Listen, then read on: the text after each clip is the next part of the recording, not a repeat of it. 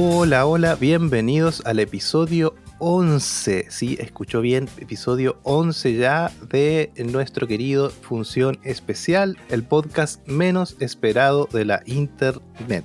Eh, hoy eh, volvemos con uno, el primer de nuestros invitados, eh, nuestro invitado legendario, don Julio. Pronto lo vamos a saludar y vamos a hablar de Breaking Bad, esta vez de la temporada número 2 pero vamos a hablar solamente de, los primeros 5 o 6 episodios.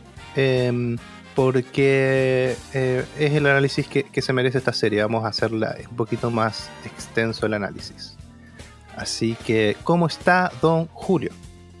Pero don Jonathan, muy buen día, ¿cómo está usted? Yo estoy eh, súper bien. La verdad es que han sido varias semanas desde la última vez que, grabamos. Eh, la verdad es que ha habido un poco de actividad dentro de, de mi vida Así que, dentro de actividad, considerando la, pandemia en la que estamos, así que nada, contento nuevamente de poder grabar contigo, así que vamos con todo.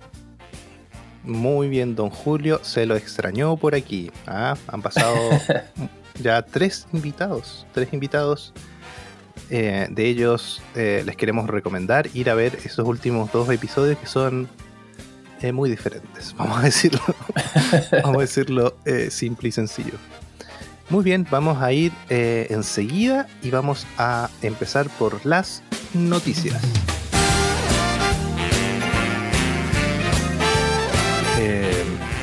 Hace muy poquito, horas en realidad, hubo unos anuncios que hicieron estallar redes sociales. Hace muy poquito hablábamos de, qué pasaba con esta guerra de los streamings, si Disney Plus realmente valía la pena pagar por una suscripción con el catálogo que tenía, con lo que nos estaba ofreciendo, y que también extrañábamos algunas cosas que, que, tenía Disney Plus, pero que no los podía colocar en su, en su plataforma, porque Disney eh, significa familia, más que nada niños también.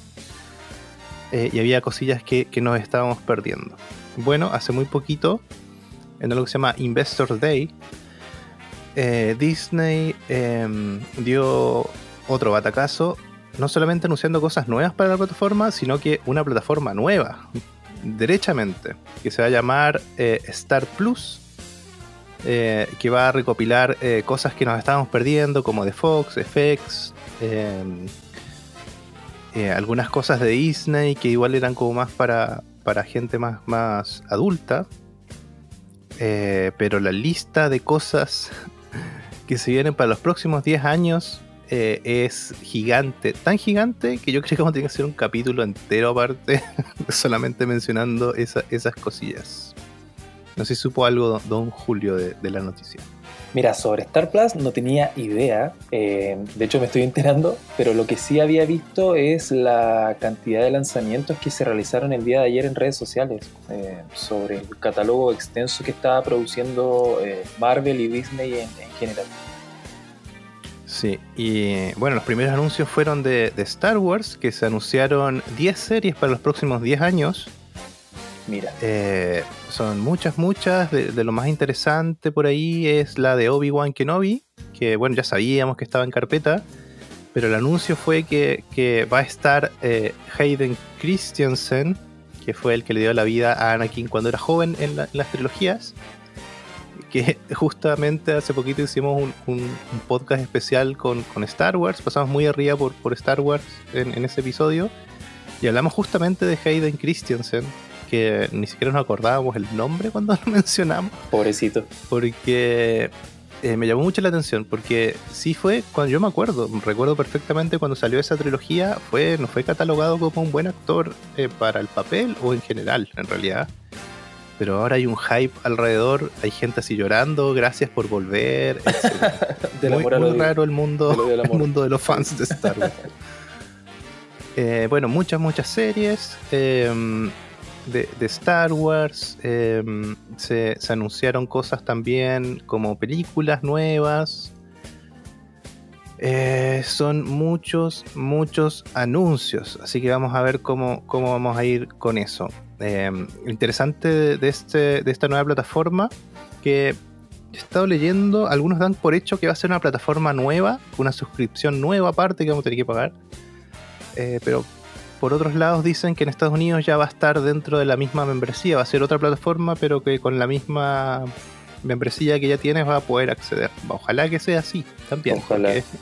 Pues ya hay mucha plata. que aguante. Sí, sí, sí. Mm. Ya hay mucha plata la que se está pagando por cada plataforma. Pagas por todo prácticamente. Sí. Sí, y ya suman demasiadas. Y, y eso. Hay muchos anuncios de Marvel también. Eh, series nuevas, películas. Lo que más me llamó la atención va a ser como una serie que se. una serie de cortos que se llama eh, What If. Eh, que, nos va a poner en, en, escenarios que qué pasaría si. No sé, si el Capitán América hubiese sido Capitana Inglaterra, una cosa así. y, nos va planteando. Yo creo que igual nos están empezando. Van a empezar a jugar con el multiverso directamente, que, ya lo vimos con, con Spider-Man Ahora va a pasar algo con WandaVision, que se va a estrenar también el 15 de enero. Eh, la serie de Loki viene, se viene también.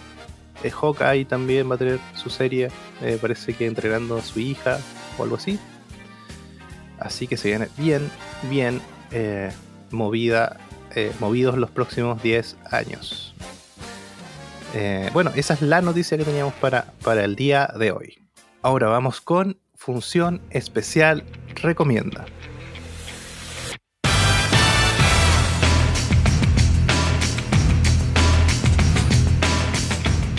Hoy eh, traemos dos recomendaciones. Vamos a partir por la recomendación de Don Julio.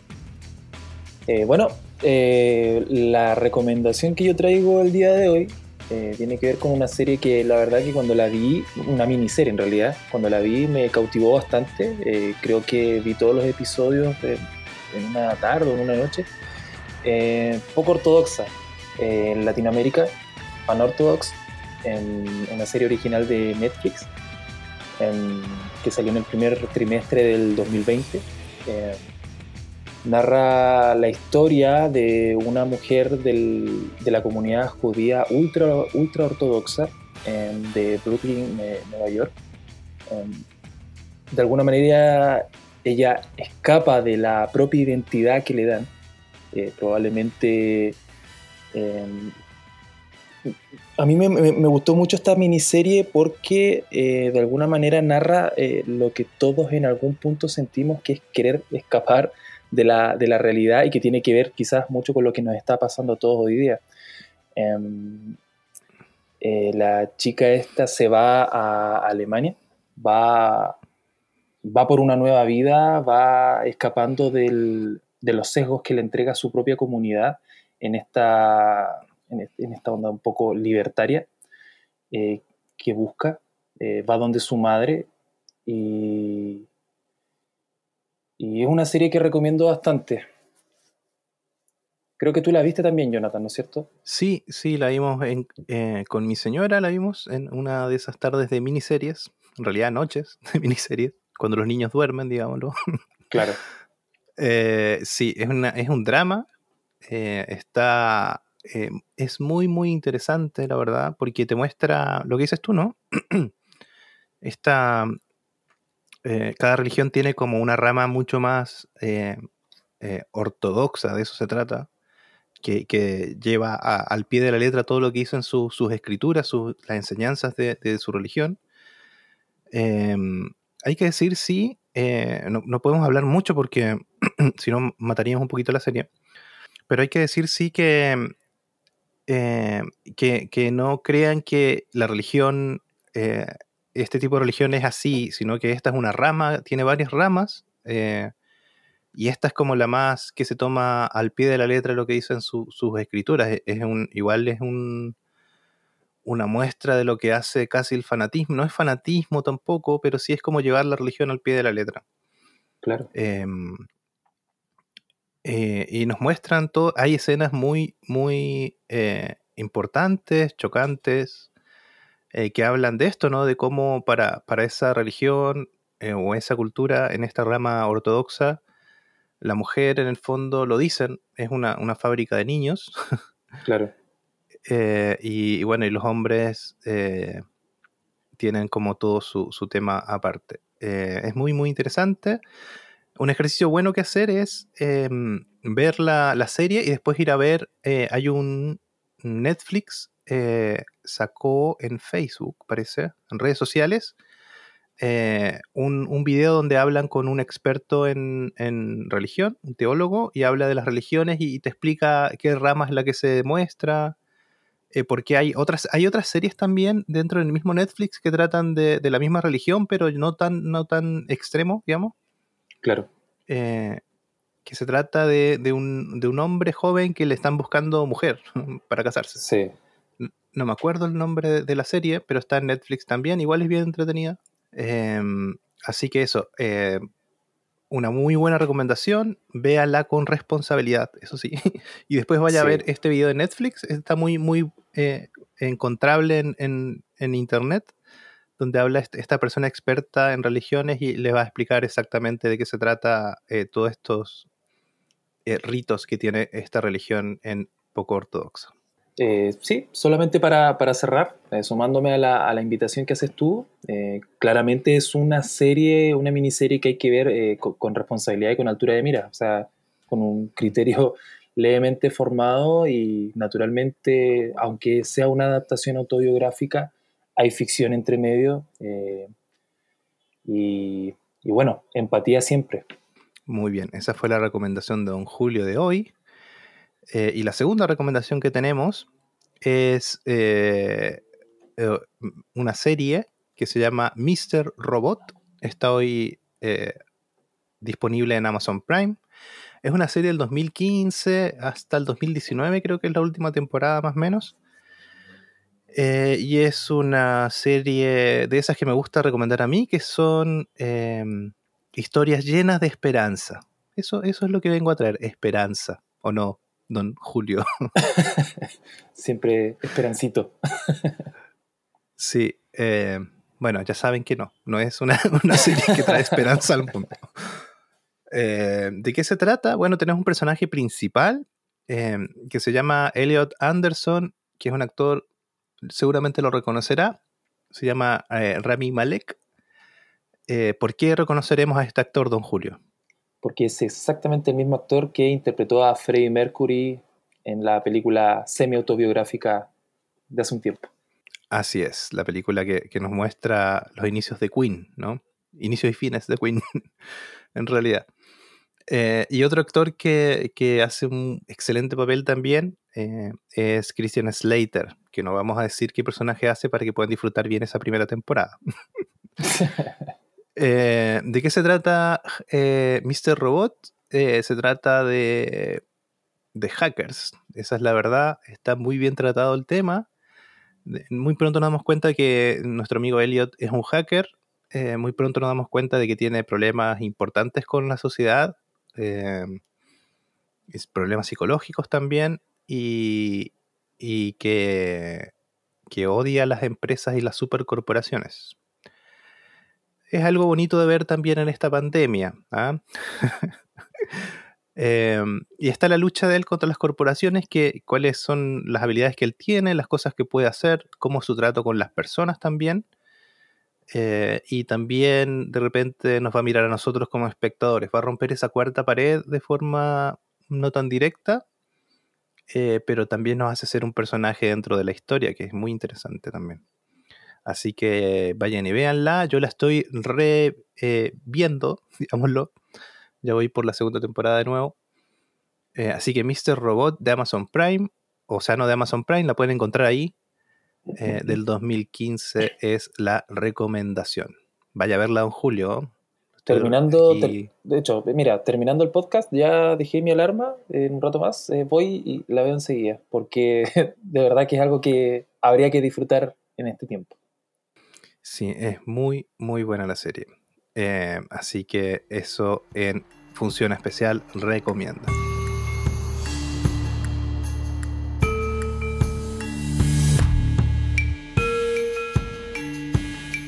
Muy bien, uno de los ritos ortodoxos que tenemos aquí en, Función Especial es ir a ver qué nos dice Internet acerca de lo que vamos a hablar. Vamos a hablar de Breaking Bad, ya dijimos, la segunda temporada. Así que eh, fuimos, buscamos y caímos en eh, la versión online de una revista que se llama Muy Interesante. ¿Le suena? ¿Le suena sí, por supuesto, por supuesto que sí. Revista muy antigua, así que vaya, denle clic. Tiene notas muy interesantes. Sí, yo la leía en papel, escuché en mi eh, preadolescencia, que era, a ver, era como la forma de tener eh, material para una buena conversación. era como estabas en una reunión social X y podías salir con una nota de muy interesante y todos decían, mm, muy oh, interesante. ¿qué, tipo, ¿Qué tipo más culto? Oh, qué, ganas de seguir conversando con esta persona. sí. ¿Usted sabía que la cabeza humana pesa entre 4 y 5 kilos? Y todos decían, oh, oh sí. ¿Cómo lo sabe? y esa era la conversación. vaya revista muy interesante. Sí, así que sacamos este artículo de muyinteresante.es. Eh, la nota se llama Las plantas más venenosas del mundo. Fanfarria ahí. Todos conocemos, todos conocemos plantas con valores o propiedades medicinales que han resultado y resultan de gran ayuda al ser humano a lo largo de su historia. Sin embargo, algunas poseen sustancias, sustancias tremendamente peligrosas que pueden provocar incluso la muerte. Sí, sí amigos, vamos a hablar de esa planta en particular que se menciona en Breaking Bad. El ricino o Ricinus communis, que no es tan común en realidad, pero no sé por qué lo usan communis, eh, o, la higuera, o también conocido como la higuera infernal, es un arbusto originario de África de tallo grueso, leñoso, cuyas hojas pueden ser de un color rojo púrpura oscuro. De ahí su apelativo común. O sea, higuera infernal, sí. Y suele estar cubierto de polvillo blanco eh, y la ricina es altamente tóxica. Eh, el contacto con esta sustancia provoca náuseas, calambres, abdominales, vómitos, hemorragia interna e insuficiencia renal. Cosas que no vemos en Breaking Bad, pero sabemos que puede llegar a, provocar. Eh, y terminando, esto es importante, a los pocos días con la muerte del, afecto, dice acá. ¿La muerte afectiva? No, señor. la muerte de la persona que tocó el ricino. Dudo que haya algo de afecto cuando uno intenta matar a alguien. Partamos de esa eh, sí, sí. Sí, eh, y es que la ricina interfiere con el metabolismo celular humano. Al bloquear el proceso químico que sustenta la vida, las células mueren, los órganos comienzan a fallar poco a poco hasta provocar la muerte. Una dosis letal para un adulto representarían 5 semillas de ricino, eh, para un niño solo una. Hay una diferencia aquí con, la ficción, ¿ah? vamos a mencionarlo también. El aceite de ricino se extrae de sus semillas. Eh, bueno, gente, si ustedes vieron Breaking Bad ya saben de qué están hablando, estamos hablando. Si no lo han visto todavía, no sé qué hacen aquí en este podcast porque vamos a hablar totalmente y descaradamente con spoilers, obviamente. Vamos a hacer un análisis de las cosas que nos gustaron, cosas importantes que mencionar y cosas que hacen esta serie una de las mejores que, hay que ver, sí o sí. Exacto. Así que vamos a empezar directamente con la temporada número 2, que, que se estrenó el 2009 eh, vamos a hablar, eh, si bien de los primeros seis capítulos, pero en general, ¿cómo definirías, don Julio, esta segunda temporada? En, una línea, en pocas palabras. Rápida. Rápida. de hecho, te la resumo en una palabra. Rápida. Rápida y con dos palabras. Mucha, rápida y con mucha acción. Eso. Rápida y con mucha acción, sí. Sí. Eh, yo creo que aquí ya, ya empezamos a ver a, a Heisenberg y, ese... Vemos la cara de Heisenberg. O sea, si bien en, la temporada anterior vimos el sombrerito de Heisenberg. Claro, lo que podía ser Acá le vemos la cara frente a frente. Acá vemos de que, que, se empieza o que ella se echó a perder en, Walter White. Eh, vamos a empezar, em, bueno, de los capítulos del 1 al 6. Vamos a empezar con el episodio número 1 de esta segunda temporada, que en inglés se llama 737 y en español se llama 7 con 37. Eh, ¿Y de qué se trata esto? Bueno, partimos que nos recuerdan qué pasó en, el final de la temporada anterior con Tuco, su violencia, eh, que mata a golpes a ese cristiano, pobre cristiano ahí, enfrente de Walter White y Jesse Pinkman. y aparte aparece un ojo plástico flotando en una piscina. Que me da mucho miedo. Que es igual, es, algo, es algo que nos, nos van a resolver después. Em, ¿Qué se acuerda, Julio, de este capítulo cuando, cuando inicia? Em, bueno, la verdad es que cuando empecé a ver la segunda temporada fue como con mucha, con mucha expectativa y claramente por todos lados las cumplió. Em, claro, este inicio en blanco y negro, el ojo de plástico en la piscina. Em, la verdad es que ya te deja con bastantes inquietudes eh, los primeros segundos del, primer capítulo y ya te anima a tratar de seguir viendo los, eh, todos los capítulos. Eh, algo igual bastante genial que cada capítulo en algún sentido es como una, mini película, es como un cortometraje. Mm. Eh, la verdad es que si tú miras un capítulo suelto, no necesariamente tienes que entender la línea del anterior o del siguiente. Así que eso es bastante interesante en la serie. Sí, y bueno, ¿de qué se trata el nombre del capítulo? Porque igual lo mencionamos en inglés, eh, porque algunos no tienen traducción, una buena traducción al español en realidad, y el capítulo, el título del, episodio, del capítulo, hace referencia a lo que va a pasar ahí o en el capítulo siguiente. Y aquí, eh, que se llama 737, son los 737 mil dólares que necesita Walter White para dejarle a su familia y que su familia no se deba preocupar por nada más. Entonces, eh, ¿qué pasó? ellos vieron eh, la violencia de Tuco, todo lo que pasó. y mientras están en el auto, eh, Jesse está preocupado, dice nos van a matar. Y Walter White saca cuentas. Llega a su número y dice 11 semanas. 10 semanas y media, dice algo así. Claro. En realidad 11 semanas. Necesitamos 11 semanas y se termina todo. Que eso realmente no va a pasar. que eso realmente... Bueno, igual, de alguna manera, este capítulo es la introducción a, que ellos entienden realmente dónde se están metiendo. Que no necesariamente lo que ellos están planeando es lo que va a resultar y que naturalmente cada acción tiene consecuencias. Sí, lo interesante también es yo no sé hasta qué punto Walter White lo entiende. Porque aún así, con todas las cosas que pasan, él sigue estando en su plan nomás. De hecho, vemos un cambio en, su conducta importante ya. Eh, pero bueno, ¿qué pasa?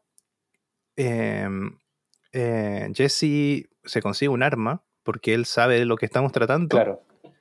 Y Walter White eh, le nacen sus pasiones con su mujer cuando llega a su casa. Una escena muy fuerte en realidad. La escena de la mascarilla de palta, vamos a decirle, en clave. Sí, sí, la verdad es que ahí, bueno, naturalmente él solo busca saciar, entre comillas, sus pasiones sin, mediar la, la, violencia que está ejerciendo en contra de su propia mujer. Así que... Sí. sí. Es una escena bastante fuerte. A mí por lo menos me chocó harto. Sí, sí, es, heavy. Eh, y por otro lado, eh, nos muestran qué está pasando con, Hank, ¿cierto? Eh, hablamos del olfato de Hank. Vuelven a revisar ese video. ¿Se acuerdan que, Walter White y Jesse tienen que ir a robar un, componente para poder hacer su, su metanfetamina? y Hank revisando la, cinta se muere de la risa con su, con su compañero Gómez. Y, en el fondo dice por qué nos giraron el, el barrio. Claro, porque no se llevaron rodando la, eh, el, estanque ese. La verdad es que mientras ellos lo iban narrando era bastante chistoso. Bueno, igual hay que destacar que Hank en esta temporada o en los principios de la temporada eh, es un tipo totalmente insoportable. El ego full arriba, así que ahí quizás eh, haya un poco de odio en contra del personaje. O por lo menos es lo que a mí me pasa. Claro, y eso pasa en esta temporada en realidad, se nos dan vuelta las cosas. Eh, sí. Walter White se va directamente al lado oscuro. Sí, sí. Y Hank empezamos a verlo más humano también. Claro. Y, en algún momento nos quedamos del, punto de, vista de Hank. Eh, no, nos quedamos ahí como que el personaje se nos hace más, más cercano. Sí. Em, ¿Por qué mencionamos al principio lo del ricino? Bueno, porque eh, dijimos que Jesse busca un arma y, y Walter White busca otra arma también para poder deshacerse del problema de, de, Tuco. ¿Y esta arma es? La ricino. El ricino, sí. El ricino. Sí, en, algunos, en algunos lugares dicen ricina y en otros dicen ricino. Sí. Así que eh, no, somos, yo por lo menos no soy experto en, el mundo, el reino de la fauna, así que, o sea, de la flora, así que no, no, voy, a, no voy a decir cuál es la, correcta. Eh, sí, viene con estas semillas. Eh, está ese tema de que Jesse quiere tocarlas y él dice, no, no las toques. y ya, ya, sabemos por qué no hay que tocarlas. ¿ah? Pero aquí le dice que con la punta de un alfiler, una dosis tan grande como la punta de un alfiler puedes matar a alguien. Y en la nota vimos que no, que son como por lo menos cinco semillas. Sí, bueno, quizás el punto de extracción es lo que quizás él quiso explicar. Sí, capaz se reduce hasta, hasta, hasta esa medida cuando hacen el aceite, ¿cierto? Claro. Eh, bueno, Hank sigue investigando. Eh, es muy chistoso acá lo que pasa. En realidad es como muy morboso. En realidad. Morbo chistoso porque descubren que, uno de los secuaces de Tuco, que se, ¿cómo es que se llama? Gonzo, le dicen, ¿no? El gordito. Sí, el gordito. Más grande. Sí. lo encuentran muerto al lado de un auto eh, y piensan, bueno, que los mataron los dos. Y descubren que al final él estaba tratando de ocultar el cuerpo. Y ahí me da. Pero ¿cachai que Hank? Hank es el que está. Hay un montón de personas alrededor y viene Hank y mira de lejos y dice: mm, Esto es lo que pasó. Claro es el único que se da cuenta que había pasado y se ríe mucho. Y le dicen, hey, hey, sáqueme una foto con este. Y se pone la cara al lado del cuerpo sangrentado y el otro tirado en el piso. Es que ahí, claro, y ahí, con eso me sucede el tema del, ego que tiene este personaje. Bueno, naturalmente es su trabajo quizás vamos a saber también qué punto de vista tiene él con respecto a este tipo de, personajes, te fijas, que están moviéndose en el mundo de la droga. Quizás para él ni siquiera son gente. Todavía no lo sabemos. Eh, y claro, es súper tragicómico, como dices tú, el hecho de que él solo con verlo diga, oh, aquí hay algo raro. No, ya sé lo que sucedió. Y claro, después está de cajón, te dicen que él, intentó, intentando sacar a su, a su amigo mal, mal muerto por, por Tuco, eh, le cayó una pila de un, auto, una carcasa de auto en el brazo, se lo cortó y bueno, se desangró el pobre Gonzo. Nada que hacer. Sí. Sí, y bueno, antes de, sacar esa foto chistosa, él le manda una foto a, Walter, y eso es importante, porque ahí se urgen mucho más. Le dicen, miren, miren lo que encontré en mi pega, así como al WhatsApp se lo envía. el WhatsApp de ese tiempo, Sí, el WhatsApp mensaje. y, ahí se urge Walter y todos se, urgen. Eh, Walter va a buscar su, su, fondo de retiro, su dinero que tiene escondido no me acuerdo por qué lo deja en la caja de pañales, pero parece que lo están a punto de descubrir, parece. Algo así, ¿no? Deja un arma y, eh. unos billetes dentro de la caja de pañales. Sí, la verdad tampoco recuerdo muy bien esa, parte. Eh, sí, él vacía la caja de pañales, eh, guarda el contenido y después se va. Pero era porque, claro, parece que iba a llegar Skyler en algún punto. Sí. Sí, y bueno, igual nos establecen de que hay una camioneta negra siempre ahí como vigilando su casa. y, bueno, cuando todo se, empieza a poner mal, aparece Jesse Pinkman afuera de la casa de, Walter White. sí. Em, ¿Sabes qué? Algo que me gusta mucho del inicio de esta temporada eh, son los planos cerrados. Eh, bueno, igual tiene que ver como una consecuencia de la primera parte.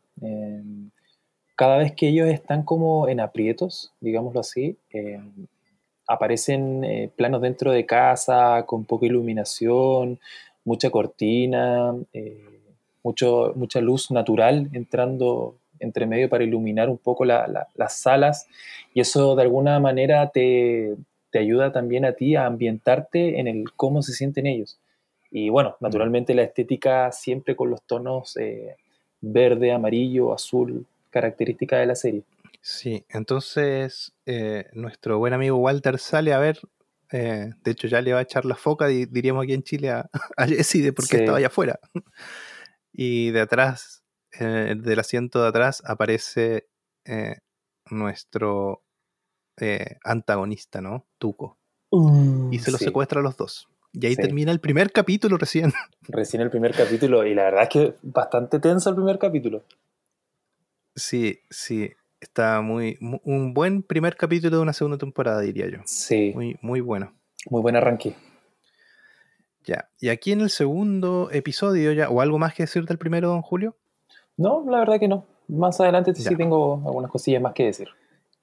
El segundo episodio eh, se llama Grilled, o A las brasas le pusieron en español. Y aquí ya empezamos con las traducciones malas. ¿ah? Después vamos a ver por qué se llama Grilled. Sí, Y empieza con una escena pre-créditos de nuevo, eh, muy buena. Es una de las mejores para mí. Empezamos a escuchar un sonido que no sabemos qué es. Eh, sí, de hecho, Wiki, wiki, wiki. sí, de hecho después cuando se va ahondando más en, en el origen del sonido, y bueno, vemos a este auto Blin Blin, el que no me acuerdo cómo se llamaba, el Captain No, no Cap- el Captain Cook, eh, que se empieza a, empieza a saltar. De hecho, yo pensaba, cuando la primera vez que lo vi, yo dije, ya, acaba de entrada una escena como de sexo, alguien teniendo sexo arriba del auto. Fijo. Yo dije, ya, ¿qué está pasando? Pero no era eso. Fue un mal presagio. Sí. Bueno, en realidad la, la escena es muy buena porque este, escuchamos ese ruido a lo lejos, no, no lo podemos distinguir bien al principio, pero después vamos viendo como planos, detalles del piso, vemos que, bueno, es el desierto, después Sí. vemos unos pedazos de cosas que no podemos identificar, después vemos balas, casquillos de balas, después vemos muchos casquillos de balas, cosas rotas y claro, finalmente vemos el auto de, de Jesse Pinkman saltando en la soledad, eh, lleno de balas, balazos, con los vidrios rotos. ¿Qué pasó aquí? Es lo primero que te, que te preguntas. Sí, Eh, bueno, de nuevo partimos en, en la oficina de Hank. Eh, él está dando un discurso, vemos su investigación, vemos que a- aprendemos de que la el primer secuaz de, de que murió se llama Nodous. sí, Mencionan a Gonzo, que los conocen, y que, que necesitan pruebas para atraparlo, a Tuco, que ya conocen, que tiene conexiones con el cartel, y la gente dice, mmm, claro, porque todos saben que si te metes con el cartel mueres. claro. Entonces dice, empieza a decirle, ¿lo vamos a atrapar o no? Y todos dicen, "Eh, sí, Eh, sí, no". puede ser. Y el tipo lo empieza a prender y todos salen gritando y él sale con el puño en alto, vamos a atraparlo, vamos a atraparlo. Después, corte de plano, salen de, de- de la oficina y él dice, no, no lo van a atraparlo. sí, yo me reí mucho en esa parte. Bueno, Es el de mejor hecho, chiste eh, de la temporada. Sí, de hecho era súper chistoso porque yo, eh, claro, cuando lo estaba viendo decía, oh, y acá nuevamente otra clásica escena gringa de motivación. Y de pronto sale con su chiste y fue como, oh, qué, qué buen chiste. no sé, la verdad es que esa escena estuvo súper buena. Sí, y Jesse y Walter White están en el medio de la nada. Tuco los secuestró y se los llevó bien, bien lejos. Eh, asumimos que estamos en el borde de alguna frontera o cerca, ¿cierto? Sí, Sí, y aquí pasa algo interesante que nos introducen un personaje eh, icónico de, de la serie. No sabemos cómo se llama, solo sabemos que es el tío de Tuco, es el tío, exacto. que está ahí un viejito en una silla de ruedas. eh, Súper ahí pobrecito, como que, ah, Eso, inofensivo. ¿ah? Sí, como que está ahí convaleciente, no se mueve, nada, como casi con, con demencia senil, diría cualquiera. Sí, y llama la atención que en su silla de ruedas tiene un, un upgrade que es una campanita. Sí, Resulta que, que el tío se comunica con la campanita, que lo vamos a ver después del capítulo, de una forma Sí. muy, muy ingeniosa. sí, Eh, Tuco le dice, ¿no? Acá en foreshadowing nos están mostrando algo que va a pasar en el futuro. Deberíamos irnos a México, a la frontera, ya podemos armar un super laboratorio, le dice. claro. Que es la clásica del narcotraficante que encuentra a alguien con Sí. habilidades buenas de la química. Siempre pasa. Sí, yo igual nunca me hice. Después vamos a ver el super laboratorio más adelante, pero nunca me hubiese imaginado esa clase de super laboratorio con ese tipo de entrada. ¿ah? Claro, Sí, a los James Bond. Eh, así que recordemos que está esto del ricino. eh, en algún momento nos muestran cuando Walter y Jesse en, en el capítulo anterior procesan el ricino para lograr el aceite, ¿cierto? Así que sabemos que, que lograron procesarlo. de hecho lo convirtieron que en, en lo, lo secaron y lo convirtieron en polvo, porque la extracción es líquida. Claro, sí. Y un proceso químicos ahí para, para llegar a algo que parece droga. Parece. Sí, Está en un sobrecito. Entonces, cuando están eh, ya secuestrados, Tuco le dice vacíen sus bolsillos. Y van vaciando sus cosas hasta que Walter eh, tira el sobre, eh, ese sobre transparente, esa bolsita Ziploc mini, sí. que tiene una sustancia dentro que parece droga. Y llama la atención de Tuco, ¿no? Eh, claro, de- bueno, de hecho la bolsita es eh, cristal con, el, con la resina ya, ya impregnada. Eh, Mm. Claro, llama la, llama la atención. De hecho, aquí yo, sabes que me reí nerviosamente eh, constantemente porque era como... eh, a ver, ¿cómo lo explico? Bueno, igual tiene que ver con lo que pasa más adelante, pero claramente aquí la, esta bolsita llama la atención de Tuco. Em, Tuco empieza a analizar eh, la bolsita, obviamente con desconfianza, hasta que ¿quién mete su nariz? El pobre Jesse. Y lo arruina todo. Igual, en el capítulo anterior nos establecen de esto, ¿no? ¿Cómo vamos a hacer para que se lo tome? Porque ellos saben que se necesitan darlo a Tuco para poder matarlo. Y dicen, bueno, hay que decir que es un producto que estamos probando. Hacen como todo un plan. Eh, y, y- y claro, ahora tienen la oportunidad. Tuco, de hecho, está a milímetros de mandarse esa cosa en la nariz. Y sí, Jesse Pinkman tenía que meter su pata ahí. Dice que tiene polvo de ají. Sí, dice polvo de ají. Yo creo que él asumió Que- que como era mexicano le iba a gustar el, el ají. Sí, estúpido. Sí, pero igual está súper bien escrito porque recordemos que en la primera temporada, supuestamente Jesse Pinkman, antes de conocer a, a Walter White, o sea, reencontrarse con Walter White, eh, le dice, tenemos que ponerle ají porque es mi marca registrada. ¿Te acuerdas? Cierto, tiene razón. Sí, sí, sí, sí, ahora me acordé. Sí. Eh, bueno, pasan varias cosas, es bien tensa toda la situación y mm, eh, mencionan los primos, que lo van a ir a buscar sus primos. Eh, Sí, algún momento, sí. Tuco. Los mellizos, gemelos, no sé, no, no recuerdo qué era. Sí, dice los primos, dice. Y después vamos a saber quiénes son esos primos. ¿ah? Sí, Más adelante en la serie. No me acuerdo si en esta temporada, parece que sí, termina esta temporada con. sí con terminando la temporada aparecen ellos. Eh, bueno, ¿qué pasa? ¿Qué más pasa? Eh, otra paliza a Jesse Pinkman, pobrecito. Sí, ya, Eh, ¿Sabes qué? no Yo- solamente- Yo hice, disculpa, yo hice como una especie de, mm, de- de análisis eh, súper cortito porque de alguna manera Jesse es el que se lleva todas las agresiones físicas y Walter las agresiones psicológicas. Eh, Mm. y, y claro, y después, y me vuelvo a retractar de lo que dije cuando analizamos la película El Camino, que realmente es como el via crucis que necesitaba Jesse eh, para de alguna manera eh, expiar todo lo mal que le había, lo, lo había pasado y todo el daño que había cometido.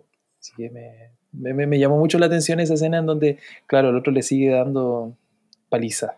Sí, porque aquí algo, algo pasa eh, eh, que, que tiene que ver con el tío de Tuco, ¿no? Él, él los eh, le dice de alguna forma a Tuco que algo mal hay con ellos dos. Ve el veneno, Claro. ¿no? La conversación, Sí, sí, escucha la sí. conversación. Nos enteramos que el viejito en realidad escuchaba y tenía plena conciencia de, de sus habilidades mentales. Claro, salvo que no se podía comunicar verbalmente. claro, tratan de colocarle el, el polvo en la comida, ¿cierto?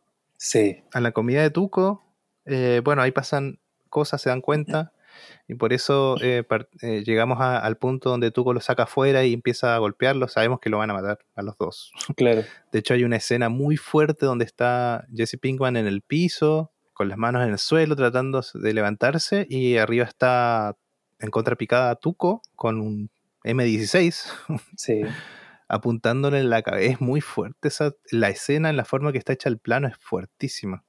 sí, porque de alguna manera te, Sabes que le van a reventar la cabeza. sí. y te ponen el plan de Jesse. Si al final, si, si tú te imaginas de pronto estás en el suelo, miras hacia arriba y tienes Mm. un, un rifle de asalto apuntándote, cualquiera. Sí, así que Jesse salva el día en esta, en esta ocasión, en realidad. Sí, completamente. Sí.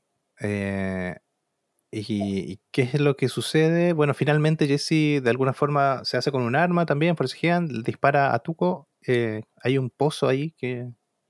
Muy conveniente el pozo. Sí. Sí, por cierto. Sí, y cae Tuco ahí y Walter dice, deja que se desangre. Así que están tratando de irse.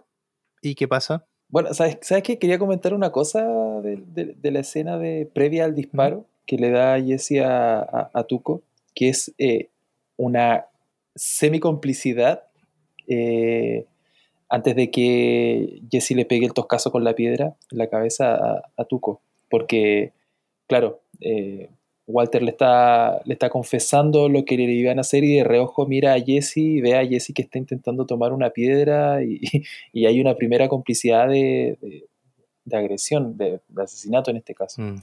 Entonces, claro, eh, Jesse le da el toscazo a Tuco, Tuco cae, forcejean, Jesse le roba el arma, disparo, y bueno, y en ese intertanto, eh, si bien vemos una actitud un poco más avesada de, Jesse, de, donde él sí está actuando casi por supervivencia, em, a Walter aún le cuesta un poco, un poco ese punto porque él está con el arma, con la M16, y le cuesta mucho tomar la decisión de disparar o no disparar. Bueno, vamos a ver ahí qué, qué tipo de excusa puede ser. Quizás el movimiento forzado, te fijas, eh, lo hizo dudar, pero yo creo que hasta ese punto eh, Walter le, le, tiene mucho miedo al asesinato. Todavía discierne mucho sobre ese tema. Sí, Sí, pero claro, cuando dices tu complicidad, yo veo a Heisenberg ahí parado porque debería estar nervioso y no está nervioso. y le dice, te íbamos a hacer esto, esto iba a pasar, y pone su cara de Heisenberg, así como él está teniendo el control de la situación, porque lo dices tú, sabe que, que Jesse está a punto de pegarle un piedrazo. Eh, pero aquí ya estamos viendo ya Heisenberg, ya desde el principio del capítulo 1 en realidad. Sí, eh, ya, pues entonces sucede esto, ellos se van a ir, falta la llave en el auto, no se pueden ir. Claro. Eh, eh, y, ahí es donde ven, ahí ven al horizonte y ven que un auto está llegando. Y dicen, uh, son los primos, salgamos de aquí. Uh, sí. y se van corriendo y se esconden detrás de unas latas. Sí. ¿Y, ¿Y quién era? No eran los primos, sino que era Hank, que, que igual él estaba buscando a, se inicia la búsqueda de, Walter White por la familia, ¿no? Porque eh, está desaparecido, nadie sabe dónde está. Eh, claro. Y, vemos que Hank también lo busca. Vemos de nuevo esas escenas donde muestran a Hank el olfato que tiene. Él sabe enseguida con, el tema del segundo celular, que es otro, una llamada y no contestó. Ah, tiene un segundo celular. Claro. Empieza a buscar el auto de, de Walter White, sabe intuye dónde guarda la segunda llave, abre el auto, revisa. Y algo que no me había dado cuenta las dos anteriores veces que vi el capítulo, y recién ahora en la tercera me cuenta, él huele el asiento del acompañante. Sí, sí, lo Para ver si hay olor a perfume de mujer, yo creo. Eso es lo que está buscando. Sí, de mujer, sí. Sí. Em, así que bueno, Hank está en búsqueda. De, nuevo sale con la pista de, de, de Pinkman y descubre que Penguin tiene un auto que tiene ese, tema de, que salta, ¿no? Y dice, bueno, estos autos que saltan tienen mucha inversión, seguramente tiene un GPS low jack, creo que se llama el, sistema, y lo, lo, manda a, a, escanear, digamos, y, sabe dónde está el auto, por eso llega, por eso llega ahí, digamos. Claro. Está buscando a, Walter White. Y, y, él se baja del auto muy canchero y dice, Tuco eh, se reincorporó, ¿no? Y está cerca del auto de Pinkman. Eh, y está como con la cara tapada y le dice, hey, Jesse Pinkman, eres difícil de encontrar, algo así. y cuando se da vuelta y se da cuenta que es Tuco. se le desfiguró la cara. Ay, qué buenos actores. O sea, estas actuaciones. Oye, y, y oh, sí, Tuco ahí como herido y todo, eh, la mirada desafiante que tenía de no le tengo miedo a nada, no te tengo miedo a ti, eh, puedo estar herido, pero aquí estoy de mm. pie, como podía estar muriendo, pero no, era Tuco. Bueno, aparte que estaba súper puesto así, estaba súper drogado. Sí, y nos empiezan a colocar planos típicos de western, de duelo de western. ¿ah? Sí. Y Tuco en un movimiento muy rápido agarra el rifle que estaba dentro del auto, eh, Hank como que ya viene, se la viene a venir, eh, desenfunda y, empiezan a dispararse heavy. Es un, duelo sí. Eh, igual disparejo porque uno tiene un fusil de asalto y, el otro tiene una pistolita de servicio, sí. Eh, pero ahí vemos todo el oficio que tiene Hank, ¿no? O sea, todo esto que hablaba y hablaba y hablaba y nos daba, no nos simpatizaba mucho de tan genial que era. Al final el tipo no solamente tiene olfato, sino que cuando hay que poner el pecho lo pone. ¿ah? Claro, tenía su razón de ser. Está súper bien actuado, se ve nervioso también, se ve ansioso y ya cuando al final, cuando se desenlaza el tiroteo, eh, se ve el que logra colocarse en sus sentidos y, hace el disparo final. Claro. Eh, y todo esto visto por la mirada atenta de Jesse y, y Walter White ahí agachados, escondidos. Y, Walter. Eh, bueno, huyen y ahí termina, parece, ¿no? Termina cuando ellos huyen. Sí, de hecho ahí termina, ellos van caminando hacia un horizonte mm. para tratar de llegar a alguna carretera y ahí es donde, donde termina. Bueno, obviamente Hank queda como casi en estado de shock, así que... Sí, y, es interesante cómo nos plantan todas esas incógnitas al final, cómo van a regresar, qué van a decir. sí, sí, sí, sí, Cómo van a explicar lo del auto. Y bueno, vamos al, tercer eh, episodio ya que se llama eh, Beat by a Dead Bee, que en español sería como picadura de una abeja muerta, le pusieron el capítulo, pero en realidad es como. Sí, más o menos, ¿no? Sí, es eso. Sí, traducción literal. Aunque, bueno, igual acá todos los conceptos son súper eh, gringos de alguna manera, pero bueno, la traducción va nomás. Sí, y aquí vamos a, a, ver qué significa el, título. ¿Qué significa para ti el título en este episodio? ¿Quién es el que fue mordido por una abeja muerta? Mm. Por 10 puntos. No. Está difícil, ¿no? Bueno, yo, em, yo creo que, que tiene que ver con Hank este capítulo en realidad vamos a, contarlo de forma diferente este episodio. Recordemos que, el episodio anterior se llamaba Grilled, ¿no? Sí. Ya, resulta que eh, hay una escena al inicio de este episodio donde le regalan algo a Hank por lo que hizo, ¿no? Es un héroe ahora. Eh, no, vemos qué es lo que, que, le regalaron hasta el final, cuando él se lo muestra a Walter White en el hospital, ¿no? Y le dice, en, la traducción en español dice que estas son las fundas y le muestra un, un, claro. un cubo como no de cristal, sino como de, algo transparente y adentro están los dientes de Tuco. Sí, la dentadura. Tenía diamantes, parece, unas incrustaciones raras. Sí, sí, es un bling bling, ¿no? Sí, un bling bling full. Eh, y le dice, estas son las fundas, es algo que está de moda. Bueno, en realidad tuve que buscarlo, sí, tengo que decirlo. Yo dije, ¿por qué se llama grill? Y claro, en español, en inglés, en el capítulo dice qué es y dice es grill. Resulta que, ah. en la cultura hip hop el bling bling de los dientes se llama grill. Ah, mira, qué interesante. ¿Y por qué se llama grilled? El episodio anterior y es porque la persona que tenía grill murió. Claro. Grilled. Y, aquí nos explican el, por qué se llamaba ese, ese episodio así, el anterior. Y, ¿Y por qué creo que se trata de Hank? Porque vemos qué pasa con Hank aquí. Él, a él, le hacen, em, no me acuerdo si como una fiesta, algo, no sé si en este capítulo. Sí, es en este capítulo.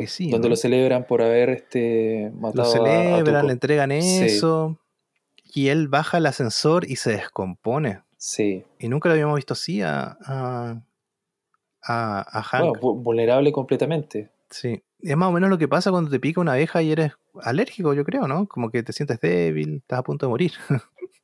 ah, pues bueno, en este tendría que ver como con las consecuencias de, claro, de haber matado a alguien, lo que te deja después. Sí, sí pues tiene sentido. Entonces yo creo que, que, claro, que Hank está, eso, es la picadura de una abeja muerta porque Tuco ya murió, pero eh, él se siente picado por, un, por, esa abeja de dientes con bling bling, ¿no? Sí. Así que, ¿qué, pasa? Nos establecen que, cómo, cómo Walter White, eh, el plan de Walter White, ¿no? de, cómo eh, hizo para que la gente le crea de que estuvo desaparecido y no tener que dar explicaciones. Eh, la mente. Y, esto parte en, en, un hospital. Sí. bueno. ¿Cuál fue ese plan? Eh, bueno, el plan comienza, eh, bueno, estaba Jesse y Walter eh, parados en medio de la carretera, hacen parar un auto, el primero que se sube es Walter, se van a lo lejos y de pronto vemos un cambio de escena y vemos un supermercado, la entrada de un supermercado que tiene mm, un, zapato que está haciendo traba a la puerta y es una señora, quizás la encargada del, del, local, la que empieza a hacer la seguidilla buscando cada prenda que está arrojando Walter. Y bueno, al final vemos que la señora toma sus calzoncillos, ya tiene toda la ropa en sus manos y vemos a Walter completamente desnudo, mirando hacia una especie de horizonte, con la mirada perdida, y ahí nos damos cuenta de cuál era su plan, que supuestamente en algún punto él había comenzado a caminar, perdió la noción del tiempo-espacio y bueno, eh, quizás tiene que ver con algún tipo de demencia, en fin. Un plan que nunca se me hubiese ocurrido en realidad. No, a mí tampoco. Quedar desnudo en un supermercado, paso. Y ahora no vamos a poder usar porque ya lo usó Walter. Sí, sí, sí. Todos lo conocen. Va a ser muy obvio. Sí, y. Em, ¿Qué más pasa? Eh, hay un plan también, habla un plan eh, eh, Jesse y, y, vemos que llaman a una grúa para llevarse la... El motorhome. El motorhome se lo llevan aquí, ¿cierto? Sí. Sí, se lo llevan ahí. Sí, se lo llevan. No sabemos muy bien lo del plan, pero Jesse sabe que tiene que hacer que la gente de la DEA lo arreste. Eh, entonces hay todo un tema, hay un plan elaborado. Vemos a Walter White, que a mí me parece en la primera eh, confesión que hace White en toda la temporada, en realidad. Nunca, nunca ha sido más sincero con lo que le dice el psiquiatra, ¿no? Sí. Bueno, igual, claro, él, está en el hospital, le hacen todos los análisis porque supuestamente él se perdió. Eh, y los doctores, al no encontrar una explicación obvia, recurren a la psiquiatría, al análisis eh, psicológico. Y en eso, claro, tenemos un plano, como dices tú, donde eh, el psiquiatra, en este caso, le pregunta a Walter, bueno, cuáles son sus motivaciones y todo el tema. Em, y claro, como dices tú, Walter le dice a ciencia cierta exactamente por qué, en teoría, él se largó a caminar. Y claro, y ahí vemos la real naturaleza manipuladora de Walter y, de alguna manera también nos volvemos un poco más empáticos con él, porque claro, si empiezas a enumerar toda la lista de cosas que a él le están sucediendo en ese momento, tú dices, chuta, sí, yo en realidad igual me iría caminando a, a perder por ahí. En realidad me, me, pondría a hacer metanfetaminas, yo, y esa fue la lectura que, que hice. en el fondo, él habla, no, él no le ha dicho nunca a nadie esto. Le dice, mira, tengo una mujer embarazada, eh, tengo un hijo que tiene parálisis cerebral, o algo así le dice. Sí. Eh, estoy sobrecalificado para el trabajo que tengo. Sí. Eh, tengo cáncer terminal. Entonces, en el fondo le está diciendo todas las cosas que, que había estado tratando de, no enfrentar en realidad y, por eso al final se pone a hacer metanfetamina, no se pone a hacer por la plata, si esa es la verdad. Al principio parece como la excusa, pero no lo hace por eso, sí, lo hace por, por lo que dices tú al principio, la emoción, la adrenalina, pero esa es la vida, lo que le cuenta el psiquiatra. Esa es la vida que tiene. Una persona que está totalmente frustrada, frustrada por la vida y lleva años así. Y por eso yo digo que es como la confesión. La, única, la única, creo que es la única parte en toda la serie donde es sincero, en realidad. Claro. Walter. Volvemos con, Jesse Pinkman, lo, apresaron, ¿cierto? Así es. Eh, y ahí vamos viendo que él tiene una coartada, por eso hizo todo lo que hizo, que tiene que ver ahí su, su no es su pareja, no es su novia, sino es la persona con, con la que tiene relaciones. ¿no? que esa, esa drogadicta de, de, esa, no sé, es un motel, no sé lo que es. Es como un motel. lugar sí. sí. Y lo tienen a, a, Jesse y le quieren sacar eh, por qué tu auto estaba ahí, ¿cierto? ¿Por qué está lleno de balas? ¿Por qué tu está muerto? Y sacan un bolso de dinero. ¿Y por qué estás todo ese dinero en tu auto? Claro. Eh, y ahí vamos viendo el plan, en realidad, lo que se trataba el plan. Y y el plan depende mucho de lo que diga también es esa, esa mujer, ¿no? Wendy. Y ahí todo hay un, tema de, de, Hank le quiere sacar la verdad a Pinkman eh, porque su olfato le dice que algo sabe. Claro. Eh, y traen a, al tío, al, al tío. al tío sobre ruedas. Sí, a don tío Salamanca. Y yo me acuerdo la primera vez que lo vi dije, ah, ya, jodió. Sí, igual, yo igual pensé lo mismo. Y dije, no, acá con esta cuestión de la campanita, ya dijémoslo, esto ahí no. sí, le hacen un par de preguntas para demostrar que la persona está en sus cinco sentidos y él responde, pero ya cuando le empiezan a preguntar cosas de la investigación, él no responde más. Él no dice nada. Y, le y de hecho, responde, vaya que responde. Sí, se manda ahí una, una cosa de abuelitos, ¿no? Sí, hace un poco de fuerza además y. Sí tenemos un caput. Sí, en el fondo ahí lo que después eh, el compañero de Hank le dice, dice, yo te dije, este es un gánster de los antiguos, este no va a hablar.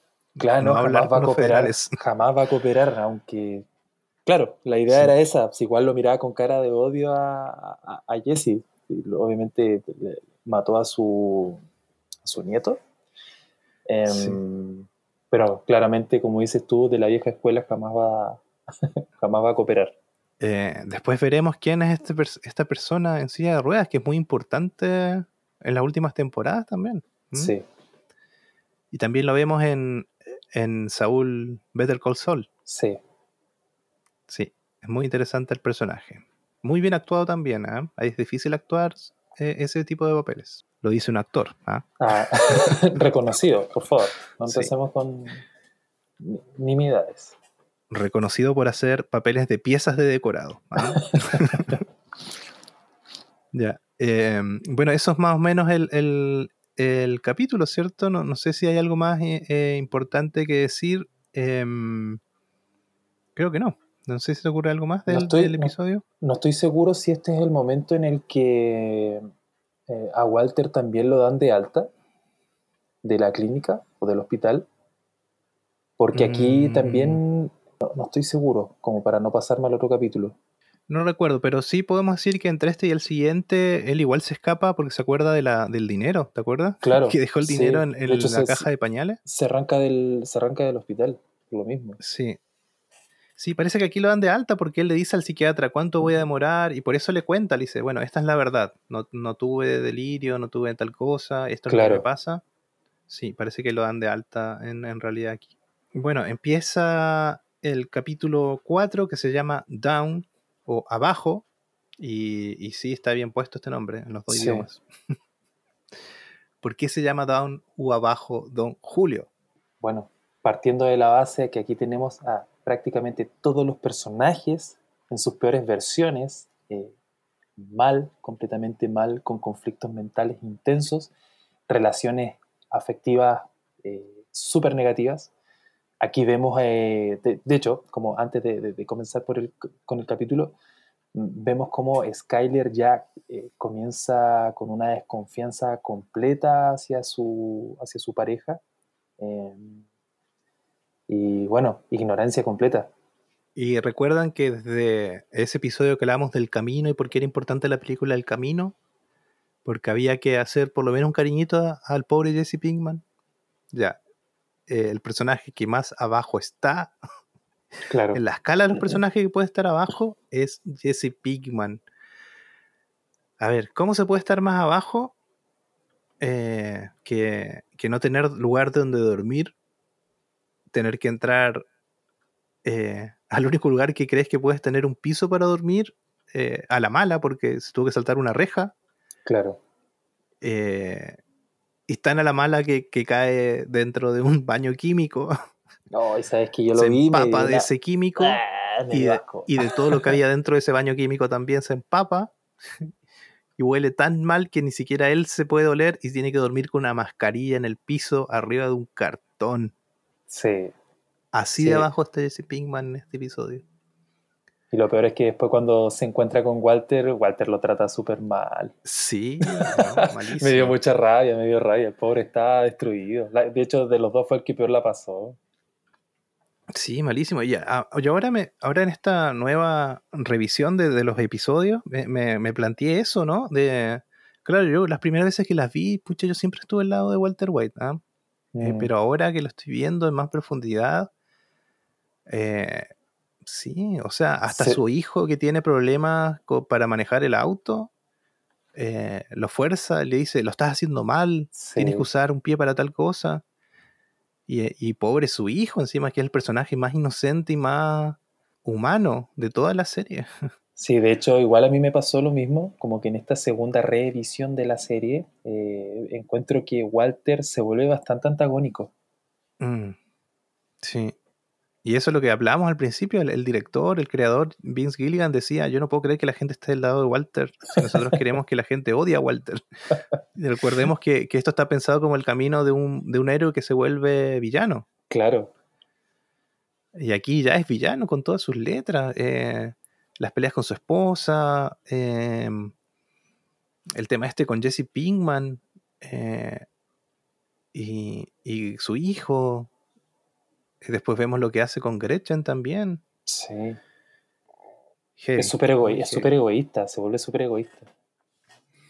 Sí, habla de, siempre habla de mí, mi familia, mi esposa, mi casa. Tú tienes problemas, son mis problemas. Mira lo que, lo que paso yo. y ese Pinkman no puede estar peor, no tiene ni dinero.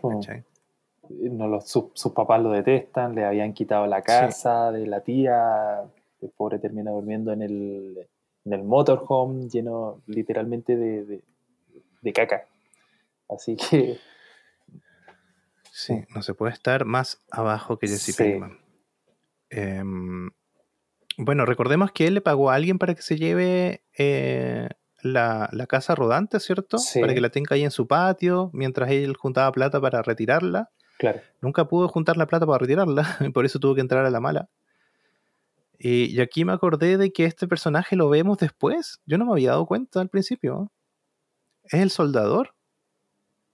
¿O no? Pues... ¿O es la persona? Ah, no, es el que va a buscar el dinero en, en el camino. Y va a buscar el dinero. ¿Te acuerdas que que Jesse Pinkman en el camino va a la casa de, Todd a buscar un dinero que estaba en el refrigerador, ¿te acuerdas? Sí. Y llegan dos policías que no eran policías. Sí. ¿Uno de esos policías? ¿Era? A mí me parece que sí. No lo chequeé, mm. no hice el doble check, pero creo que sí es él. O sea, de cara, obviamente está más. Ya lo, ya lo establecimos, están todos más gorditos. Claro, están todos más gorditos. pero es que eh, Tiene el pelo largo también. Un poco, ¿no? Ah, ah no, el flashback tiene pelo largo, después tiene pelo largo. Tendría que corroborarlo. Puedo estar confundido, sí, puedo estar confundido. En el próximo episodio vamos a develarlo, pero yo creo que es él. sí, lo vamos a eh, ver. Habla, eh, Jesse le, da, le ofrece otro trato para, hoy te voy a pagar más por, por, los daños, qué sé yo, y él le dice, ¿tienes el dinero ahora? No, ya, entonces, ándate. Y lo echa, y, vemos después que él empieza a hablar por teléfono con alguien porque conoce gente que compra este tipo de cosas y mira, mira el laboratorio que tiene dentro de la casa. Claro. Y después cuando en esa conversación vemos que la persona le dice, tengo un tarro de no sé qué y se lo notó, metamimimina, sí, metamililina. Y vemos la cara cuando le responden cuánto sale. ¿Cuánto sale? sí. Mientras eso pasa... Claro, tenemos de fondo a, ¿cómo se llama? Jesse, yendo directamente, saltando nuevamente la, reja, yendo al motorhome y arrancándose. Claro, porque previamente eh, esta persona le había dicho que ya había arreglado el motorhome, entonces estaba andando. Entonces, claro, mm. él llega, hace andar el auto y ¡fum! se va. Sí, y bueno, vemos que, que, pasa todo esto que hablaste, ¿no? Que Skyler empieza a salir, no, no habla con, con Walter ahí yo igual empecé a odiar un poco el personaje de Skyler. Sí, sí, sí, sí. Porque si bien es lo que hizo Walter, eh, el, Walter antes, acordamos que sale, no le dice nada a Skyler. es lo que hace él, pero no sé por qué a mí me da rabia que lo haga ella. o sea, yo creo Vivimos que... en una ciudad machista, eso vamos a decir. o sea, de, alguna manera Skyler sabe que algo pasa, eh, la intuición full desarrollada y espera que de alguna manera Walter le confiese con sus propias palabras y que no sea ella misma la que lo esté arrinconando para, hablar. Mm. Y claro, cuando eh, finalmente los dos eh, se sientan, porque obviamente eh, Walter empieza a hacerle la pata a, Skyler, se levanta temprano, hace desayuno, se vuelve un hombre más mm. atento, pero al final son, ella, ella sabe que son puras excusas baratas para no, para no contarle lo que ella sabe que él está ocultando y que aún así Walter mm. sigue negando. Y otra cosa que vemos que es también, de nuevo, como el personaje está abajo, Skyler está con tremenda panza de, embarazada y saca un cigarro en el auto. y, y hay una mujer en otro auto que la mira Y la hace juzga. mirada. Sí, Sí. como, mm. La, la juzga sin hablar. Sí, es muy buena. Y la otra igual se fuma el cigarro. Claro. Eh, y claro, es, de eso nos, nos, nos está hablando igual un poco, que ella igual está aburrida de todo lo que pasa. Si Walter no es el único que sufre de, de, de problemas eh, maritales ni, ni familiares, ¿no? Claro. Que igual está sufriendo, pasa por, por otra... Eh, claro, lo raro es que uno no logra colocarse, no, no siente empatía con, con Skyler. A mí me cuesta, me cuesta mucho. Todavía no logro dilucidar por qué. Eh, yo creo que es eso, estamos en- con el chip, eh, lamentablemente, donde vemos que siempre los hombres tienen como la razón y eso. Yo creo que eso es. No, no me explico de otra forma. Habría que hablarlo con, con una con una mujer que haya visto la serie y a ver qué nos dice de Skyler también, ¿no? Vamos a tener que hacer ese ejercicio en algún momento.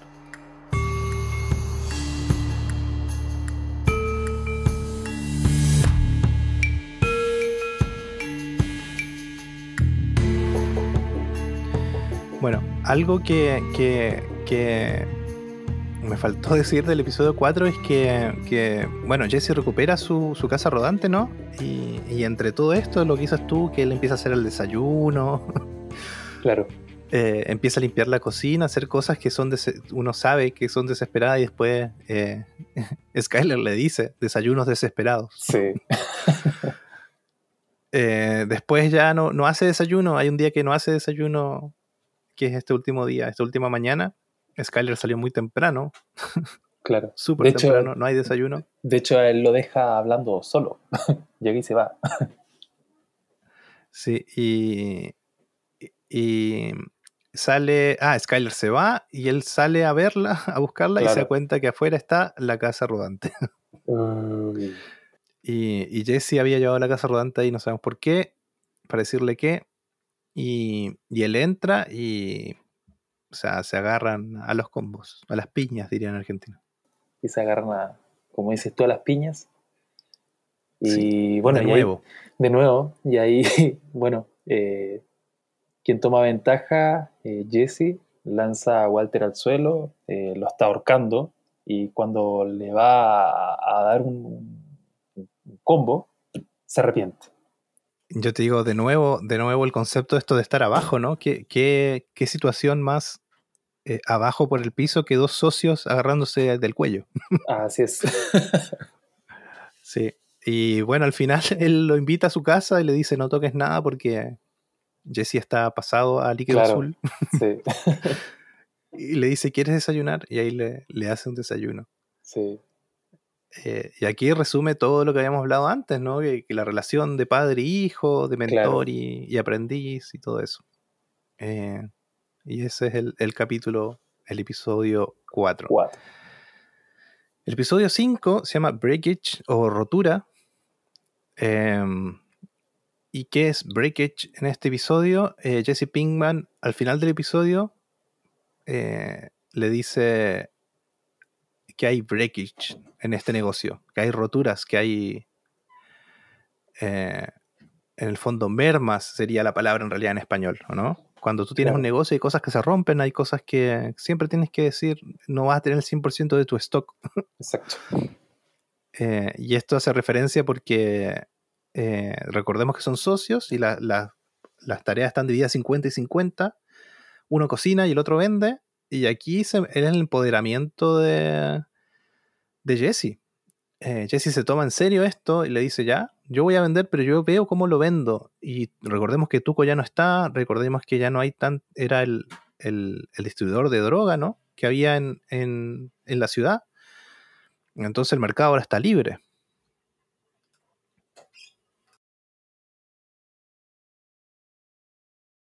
Don Julio. Aló. Te escuché con un corte al final. No sé qué terminaste de decir. Ah, eh, entonces ahora Tuco no está y, y el, el mercado está libre, ¿no? ¿Qué, qué es lo que hace Jesse para, para cubrir la demanda de mercado? Bueno, como dices tú, ellos se dan cuenta de que no hay un distribuidor grande. Entonces Jesse toma, toma el liderato y dice, bueno, voy a juntar a mi gente y voy a armar mi propia red. Así que, bueno, acá tenemos el primer eh, acercamiento a eh, la que va a ser su, su pareja o su perdición en el futuro, eh, que es la muchacha que le arrienda, el, que le arrienda la casa. Después vamos a, hablar un poco más de ella. Em, claro, Jesse llega, arrienda una propiedad em, junto a sus amigos, les comenta un poco del negocio, la, cómo van a hacer la, repartija, entre comillas, de, dinero. Y aquí comienza toda esta vorágine de, de, comenzar a vender en distintos puntos de la ciudad. No me acuerdo el nombre del personaje ahora, pero la, la es la actriz que hace a Jessica Jones, ¿no? En las series de Marvel. Kristen Ritter se llama. Eh, y sí, igual nos plantean esto de que él está buscando una casa para arrendar. Y ella vendría a ser la casera, ¿no? Claro. Y, y se ve ahí un. No es coqueteo la palabra, pero se ve algo ahí como que tiene la misma onda. Claro. así. O sea, al fin y al cabo, ella entiende el lenguaje que está hablando Jesse, lo entiende mm. completamente, porque Jesse, sin, sin decirle directamente, bueno, él le dice que viene saliendo, que está condicional y bueno, un montón de mentiras, pero ella sabe, intuye de, dónde viene este chico, porque nadie te muestra un fajo de billetes sin, sin tener un pasado o sin estar metido en algo en realidad. Así es, y, y por parte de, de la historia de Walter, eh, yo anoté aquí, ya esta parte de mi vida la llamo pagando cuentas. Como en la película En la búsqueda de la felicidad. Sí, sí, sí. Porque sí, eh, eh, en, el fondo, ¿qué pasó? acuérdense que ellos se dividían el dinero y Jesse, por haber hecho todo este plan que hicieron, la DEA se quedó con el dinero de Jesse, así que como son socios 50 y 50, Walter tiene que darle la mitad de lo que queda. Claro. Y Walter lo hace, claro, no quiere, pero también tiene que empezar a pagar cuentas, tiene que empezar a pagar la cuenta de, su tratamiento, eh, la cuenta del, hospital, él estuvo internado por esto de, su plan que tuvo, igual hay que pagar, pagar, pagar, pagar. Y cuentas más, cuentas menos, se queda ya sin dinero. Todo lo que hicieron ya no hay dinero. Claro, ya no, hay dinero. Y ahí se da... y ahí se da cuenta, disculpa, que se da cuenta de lo que pasaba al principio, que él medía la cantidad de semanas que le iba a tomar eh, juntar todo el dinero. Y aquí ya casi, imagínate, en el quinto capítulo ya vemos que él se queda sin plata y tiene que volver a repensar esta situación. Sí, y así que hay que en comienzo de ser una necesidad de volver a cocinar, ¿no? Eso en el fondo eso no están planteando, tienen que volver a, cocinar.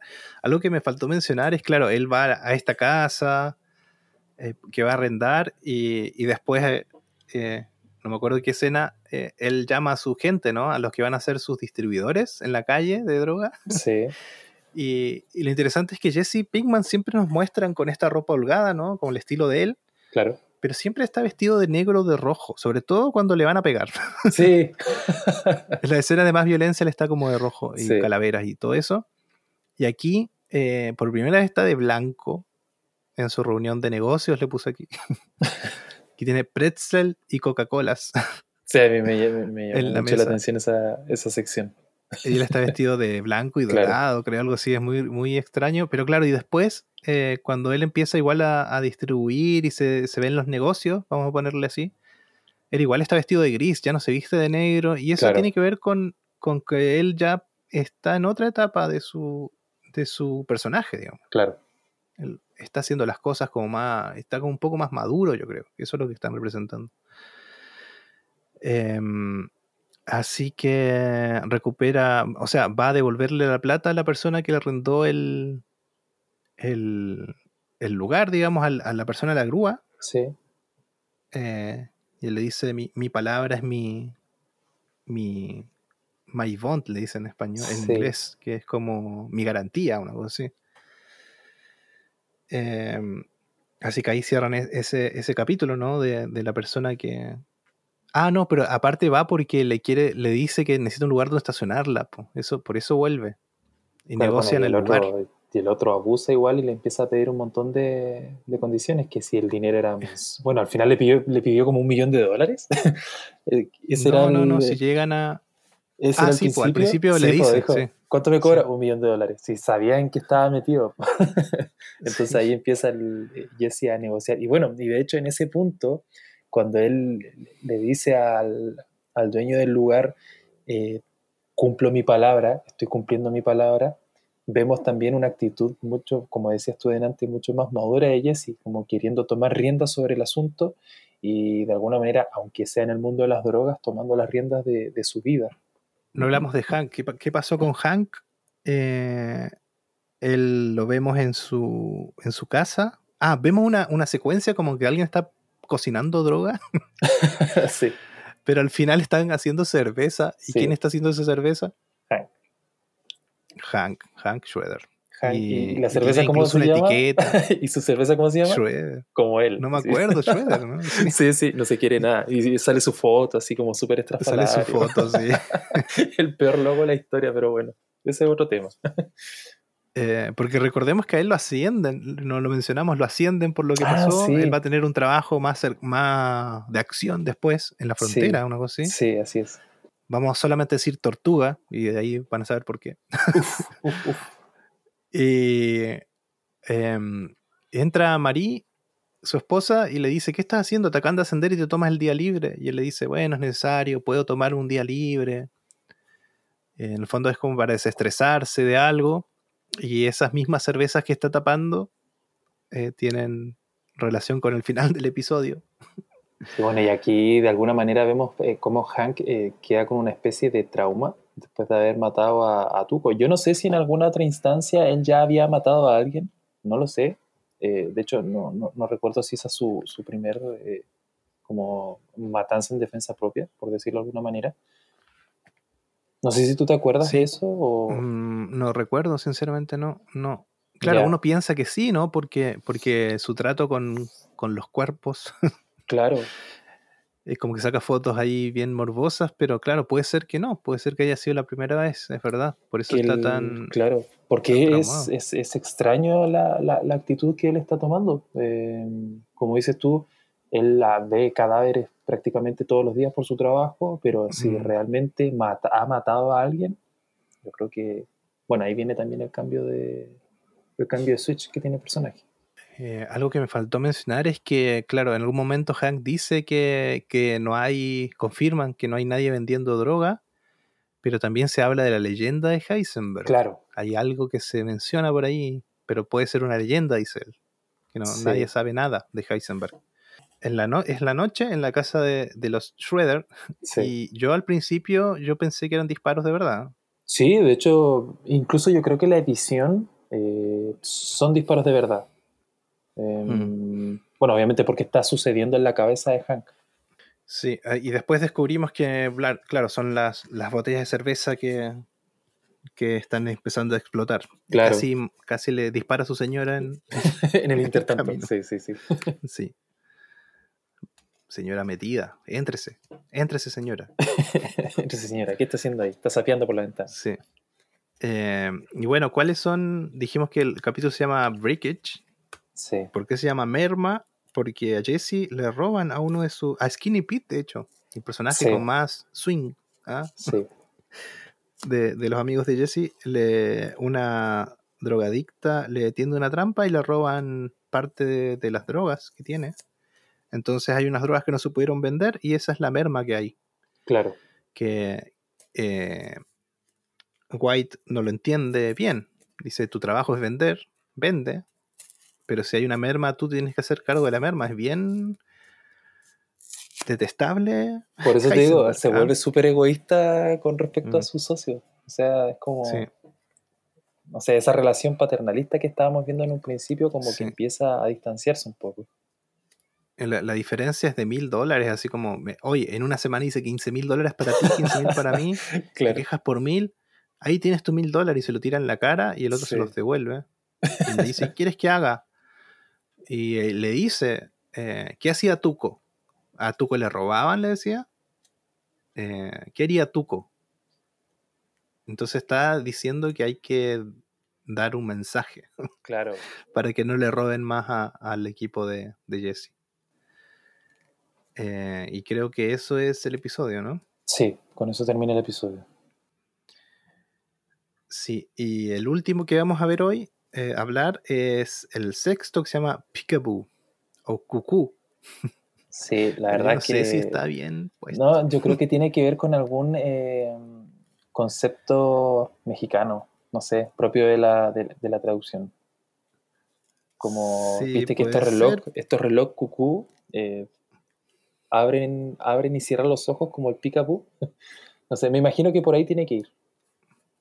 Sí, en realidad yo lo, lo tomé como que, bueno, Peekaboo en Estados Unidos es el juego de, que le hace a los niños cuando Claro. te tapas la cara. Sí, Te tapas la cara y te muestras la cara y el bebé se ríe y le dicen Peekaboo. claro. Y, en, y en, en, no sé, en la era del hielo es ¿dónde está bebé? claro. ¿Dónde está bebé? Eso, es como eso, ¿no? Aquí Bueno, de y hecho- se muestra la cara. De hecho, en otra película que hace Blackjack, eh, Amor Ciego creo que se llama, el término en español, eh, Blackjack también hace el mismo juego y dice cucú. Por eso. Ah, es sí, pero ahí hace como las puertas de... Claro, del, del hace las puertas y hace los Sí. ojos para los costados, sí. Bueno, entonces el, el episodio se trata de, de Jesse Pinkman. eh, yo creo que estamos ahí. Jesse Pinkman es el, el episodio porque él tiene que ir a buscar a estas personas que, que le robaron a, a- Skinny ¿cómo Pete. se llama? A Skinny Pete Sí. y tiene que ir a dejar un mensaje. De hecho, va con un revólver y descubre que hay un niñito en la casa. Sí, la verdad es que a mí esa, este capítulo en general me súper sombrío, súper oscuro, me, me, me chocó bastante, porque igual vemos en algún punto eh, el, pu- el- el tipo de vulnerabilidad que tiene, que tiene Jesse. Em, bueno, que también se Sí. ve después en la, en la serie, como el cariño que él le tiene a su hermano chico. Él tiene como... Mm. él es como súper empático con la infancia. Así que Mm. ahí vemos el lado más humano también de él. Sí, psicológicamente está súper bien armado el, el- el personaje porque, claro, tiene... Yo lo que te decía, ¿no? Al final él es, es un niño, Sí. Jesse Pinkman. Es un Sí. niño que, que, bueno, se metió en las drogas, han, han dado mal, pero tiene todo ese círculo vicioso en el que cae uno cuando tiene como... que hace las cosas mal, digamos, y trata de enmendarlas y no puede y queda en un círculo. Y, y eso Claro. es Jesse Pinkman en el fondo. Por eso tiene todo este tema de, de, de los niños. Bueno, y el niño lo vemos, que la casa es un basural, eh, el niñito está en ropa interior, sucio, y le di- se- solamente mira televisión y está esperando que lleguen los padres, ¿no? Para, para reclamar eh, lo que se robaron. Y el niño le dice, tengo hambre, es lo único que dice. Sí, eh, da pena ese- esa parte. Entonces empieza con este juego, ¿no? Para alegrar al niño del peekaboo. Claro. Taparse la cara y el, y el niño se ríe. Eh, bueno, mientras esto pasa, mientras esperamos que los, los drogadictos lleguen a su casa, eh, pasa algo con Gretchen. Gretchen, recordemos que es la, eh, la persona exitosa dentro de materia gris, ¿o ¿no? Exacto. Bueno, y- De hecho, la placa dice en, en- en inglés las letras Grey Matter sin las vocales. Claro. Y, y otra cosa que, que me di cuenta, que ¿se acuerdan que hablamos de que la hermana de Skyler siempre se viste de morado? Sí. Eh, el auto de, de Gretchen es morado también, morado oscuro. Y en el fondo, claro, el morado tiene que ver con esto de la prosperidad, yo creo, en, en la serie. Y cuando avancen los capítulos y veamos que Skyler eh, tiene prosperidad, no de la mejor forma, claro. pero ella igual empieza a usar el morado. Sí. Ahí lo vamos a conversar cuando lleguemos a esa, a esa temporada. Eh, bueno, y resulta esto, ¿no? Que Gretchen está por la ciudad, le dice, oye, quiero ir a hablar contigo. En el fondo, todo el, todo el momento estamos viendo eso, ¿no? De que Gretchen le va a decir la verdad a Skyler, que, de que ellos no le están pagando el tratamiento. Claro. eh, y el, el capítulo juega con, con eso en, en esta, en este episodio. Eh, Gretchen, eh, no sé por qué hablan y, y Skyler le dice por teléfono, oye, quería agradecerte todo lo que estás haciendo. Y vemos la cara de Gretchen en el auto. ¿Quién, ¿De qué me agradece? Ah, claro. Naturalmente ahí esa es la, la coartada perfecta que entre comillas tenía que tenía Walter, que es la consecuencia de la temporada 1. sí, no, igual eh, es que quería retroceder un poco al tema del morado. Ella, Gretchen, es súper como ¿cómo decirlo sin encasillarla en un, en un prejuicio? Es como, es como super yoga, entre comillas, eh, Mm, ¿te fijas? Entonces, bueno, de hecho en la temporada anterior veíamos bastante como guiños a, a- a ese mundo, como del, de, entre comillas, la- lo esotérico y cosas de color, animales, eh, etcétera. Así que como dices tú, aquí ambientado también al, al tono morado. Sí, en realidad ellos son como, ¿cómo decirlo? En Parásitos, la película Parásitos, Parasite, se, Sí. se nota eso, eh, que en el fondo los ricos son buenas personas. Eh, bueno, sí, porque no tienen problemas. Claro, pues sí. porque no tiene problema. ¿Qué, qué problema? No tienen que estar esperando, o sea, el dinero no lo es todo, pero como ayuda, Claro, diría la canción, pero eh, claro, ella tiene la vida resuelta, tiene una empresa gigante, anda en un auto que el auto, un Bentley, que no sé cuánto sale, pero sale como un Lamborghini, una cosa así. claro. Un auto que yo nunca voy a tener, vamos a decirlo. pero no porque no pueda en algún momento ser millonario, sino porque no me interesa tener un auto de eso, esa es la verdad, ¿no? Claro, esto, de hecho, esto mismo que estamos conversando ahora me recuerda a una conversación que yo tuve ayer con unos amigos, eh, donde estábamos hablando justamente sobre autos y ellos decían, si yo fuera millonario, me compraría, no sé, po, una F-150, una Raptor, una Ranger, ¿cachai? Un, un Wrangler. eh, y yo decía como, oh, yo no quiero esos autos. Como, de alguna manera me sentía así como tú, como, no, no- como que no aspiro a, a tener autos Sí. bacanes. Hay, hay una expresión, hay un... ¿Conoces a Ricardo Darín, cierto? El actor Sí. argentino. sí, Hay una entrevista en YouTube muy buena donde le preguntan eh, de ir a los Oscars y él dice, pero ¿por qué? Si el Oscar ya fui, es todo mentira, no quiero ir de vuelta. Sí. claro. Como que dice, yo tengo un auto del año que me lo gané por canje, pero yo conduzco el auto de mi hijo porque me gusta más, es más, Sí, el otro me da calor, dice. dice, le dice, ¿qué, ¿qué querés? O sea, yo soy feliz, tengo, me quiero ir a duchar y me puedo duchar las veces que quiera con agua caliente. Soy Claro. feliz, le dice. O sea, ¿qué, ¿qué más quieres? O sea, tengo comida. Hay gente que no tiene ni agua para ducharse, le dice al, al que lo entrevista. Y el que lo entrevista tiene una cara de no entender nada. Así es que su mente está en otro lado también, pues. Y el otro Sí, quizás y iba a mí me con, con- pasa, con la intención, po. sí, es que a mí me pasa lo mismo. O sea, nun- nunca vamos a ver porque no, no voy a tener un imperio ni, ni millones de dólares, pero, o sea, a veces tengo la posibilidad de comprarme, un, no sé, el último celular, ponte tú. Un celular que sale un millón de pesos. Yo creo Ujú. que sí, me- o sea, tengo la posibilidad de comprármelo, pero no me lo voy a comprar porque me da calor, lo mismo que le pasa Para, a, como para, ¿Para qué?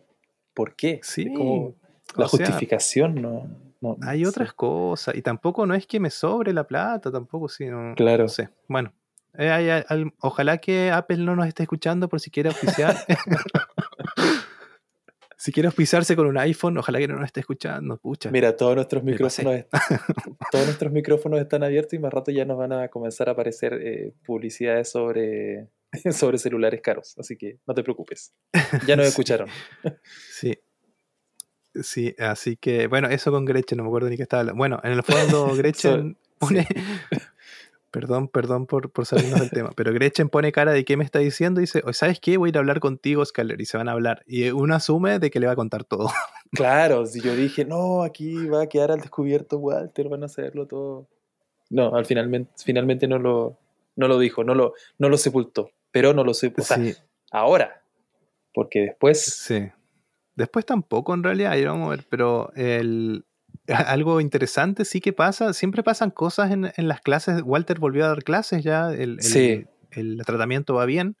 se terminó Y la en la quimio, la clase hablan fase. de. mm, En la clase le habla del carbono, de que esto está hecho de carbono, carbono esto, carbono lo otro, los diamantes, los diamantes están hechos de Sí. carbono, y el que inventó los diamantes sintéticos fue un tal doctor Hall. Y habla de eso y dice, él hizo ganar millones a empresas y le pagaron con un, no sé, es un bono de 10 dólares, una cosa así. Que al final es como la Y historia es una clara referencia a la, a- Sí, a la vida de él, sí. Sí. O sea, él. eh, yo no si te juro, yo todavía no entiendo bien cómo él terminó ahí. eh, incluso viendo Breaking Bad completa. ¿ah? No, no entiendo cómo él termina dando clases en... Si se nota que él está hipercalificado, ¿cómo no va a tener Cuando oportunidades? ellos, cuando ellos eh, conversan, porque viste que eh, Walter con Gretchen se van a, a cenar o a almorzar juntos, me, me imagino que es para, para tener la conversación del por qué eh, su familia cree que eh, la familia de Gretchen está pagando el tratamiento. Eh, y ahí mismo Gretchen le dice, a, le dice a Walter, pero si tú fuiste el que se fue, el que agarró sus cosas y no- nos abandonó a los dos. Pero claro, yo hasta el momento todavía no sé cuál fue esa motivación. Mm. Sí, sí, porque después eh, eh, eh, justo Walter llega cuando Gretchen está en la casa y dice, bueno, lo, lo siento, pero me tengo que ir. Y Gretchen se va y Walter va detrás de ella. Claro. Dice, por favor, no cuentes nada o contaste algo, le pregunta. Después supimos que no, no, le, no, no contó en realidad nada. Eh, pero hay un momento en donde Walter tiene una cena, un almuerzo con ella Sí, y están conversando lo más civilizadamente, ¿no? casi civilizadamente. Sí. Y ahí empieza la, la discusión a, a- a salir. Eh, en el fondo, eh, claro, nos hacen saber de que Walter reclama porque él no- eh, ella tiene una empresa multimillonaria y lo trata de millonaria cada rato. Eh, y claro, ella le dice, pero tú te fuiste. A mí, yo la sensación que tengo es que mm, ellos tres, eh, recordemos que Walter, sabemos que él em- hizo una, una tesis con, con- Elliot, el esposo de Gretchen. Sí, sabemos que podemos deducir que de esa tesis salió el principio en la que se basa la empresa. sabemos que Walter igual tenía una relación con Gretchen, pero lo más probable que haya pasado es que Gretchen se terminó emparejando con Elliot y a él no le debe haber gustado nomás. claro. Creo. Y se fue. Sí, Sí, sí, a mí igual me da la misma De- de hecho- impresión. Quizás puede ser eso. sí. Ahí está base del odio de, de- de Heisenberg y aquí aparece Heisenberg en su esplendor. Oye, pero su- sus transformaciones faciales son de otro, de otro calibre, son geniales. Su cara cambia. Sí. Sí, la, la- la actuación increíble. ¿Sabes qué? Yo para el capítulo de hoy había buscado una otra nota, ¿no? No íbamos a hablar de Ricino, íbamos a hablar de Metástasis, ¿Ya? que es la, la, la, ¿cómo se llama? La versión colombiana de Breaking Bad. Yo no sé por qué, yo no sé si la viste, yo leí que la dieron en Chile también, yo no la vi. No, no la he visto. De hecho, me pareció como un, Y- no, me pareció un chiste, así que no, no quise verlo. Sí, o sea, es, eh, son los derechos de Breaking Bad. Yo, yo- Claro. yo, digo, ¿por qué la, la harían de vuelta, no? Bueno, ¿y por qué en Colombia? Bueno, sabemos por qué en Colombia, pero Sí,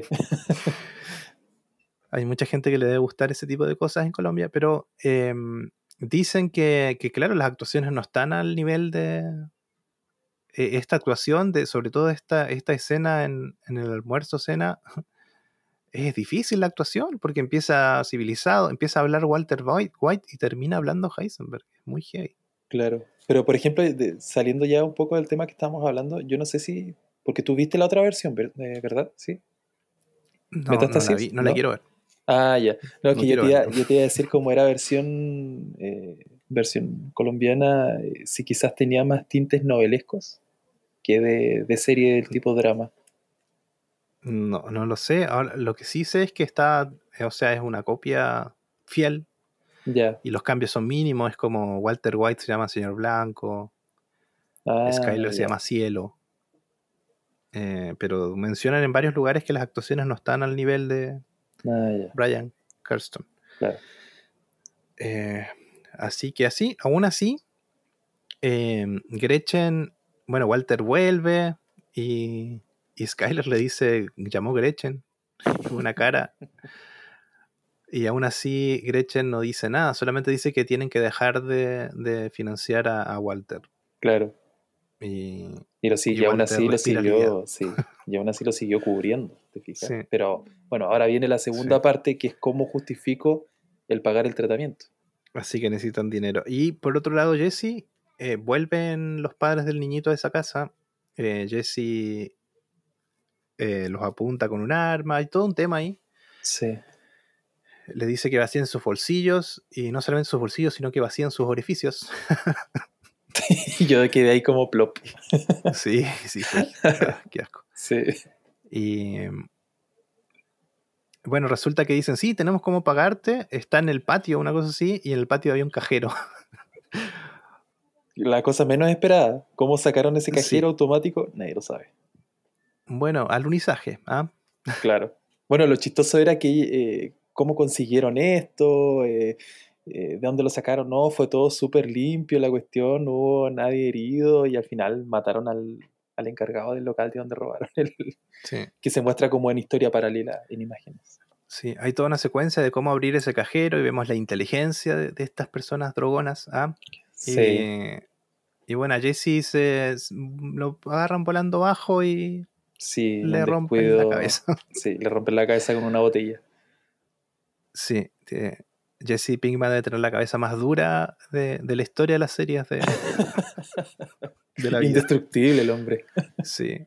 Bueno, y después vemos que están tratando de abrir el cajero y el cajero lo tienen así como en 45 grados agarrado con una silla. Sí, Y esta, y el, y esta persona está debajo tratando, dice algo así como, si yo pon- pondría el, el- un punto débil en un cajero, lo pondría abajo. Se está tratando, está tratando de abrirlo de abajo. súper peligroso lo que estaba haciendo en todo caso. Sí, y nos establecen que ellos igual eh, tomaron de esa droga, se drogaron mientras Sí. eh, estaba inconsciente Jesse. Y bueno, lo que sucede después es terrible, así es inesperado. Sí, O sea, aunque es obvio ahora que lo pienso, es inesperado. O sea, ¿quién hace eso? La mujer va y tira el cajero encima de la cabeza del otro hombre. sí, bueno, hay que partir de la base de que, bueno, los dos estaban full drogados. Eh, Jesse estaba Mm. intentando recuperarse del botellazo que le habían dado en la cabeza. Y eh, el hombre a la mujer eh, constantemente le decía que era eh, zorra, ¿no? Sí, en la traducción por lo menos. em, y claro, se lo decía una, otra, otra. Y la mujer siempre le decía, yo no soy eso, yo no soy eso, yo no soy eso. Hasta que la cansó y como los dos estaban drogados, llega la mujer, empuja el cajero y ¡pui! tenemos papilla de, de drogadicto. sí. Picabúo, anoté aquí. Pica. O cucú. sí. Así que... em, Dale, entonces Jesse, eh, Jesse Pinkman, bueno, llama al 911, asumimos, deja el teléfono descolgado y se va y deja al niñito en la puerta. Le Claro. dice, quédate aquí. Ah, bueno, igual No. le dice, tápate la cara porque lo tiene que sacar y no tiene que ver lo que pasó. Claro, ahí". para que no vea lo- el Eh, cuerpo del, sí. del hombre. Bueno, también hay que destacar que finalmente eh, Jesse, en un arranque de ira, empieza a golpear el, el- el cajero y finalmente, sin mayor razón, se abre solo. Así que mm, ahí él empieza a guardar el dinero que alcanza a sacar y bueno, agarra al niño, lo que tú comentaste, y, y Sí. se va. Sí, es importante, eso se, se lleva el dinero. Así que este es el, el fin de esta primera parte de la segunda temporada. Eh, me pareció bonito dejarlo aquí en este episodio porque eh, creo que igual es un episodio de transición Exacto. eh, a lo que está por venir, ¿no? Sí. La pasé muy bien viendo, la verdad, de nuevo estos seis episodios. Sí, yo también. La verdad es que la pasé mucho mejor que con el que con la primera temporada. Sentía que con la primera temporada, bueno, tenía que volver a, re- a- a reconocer, entre comillas, a los personajes. Y, y, ahora no fue así. Ahora fue solamente sentarme a disfrutar. Total, el recorrido ya estaba armado. Así es.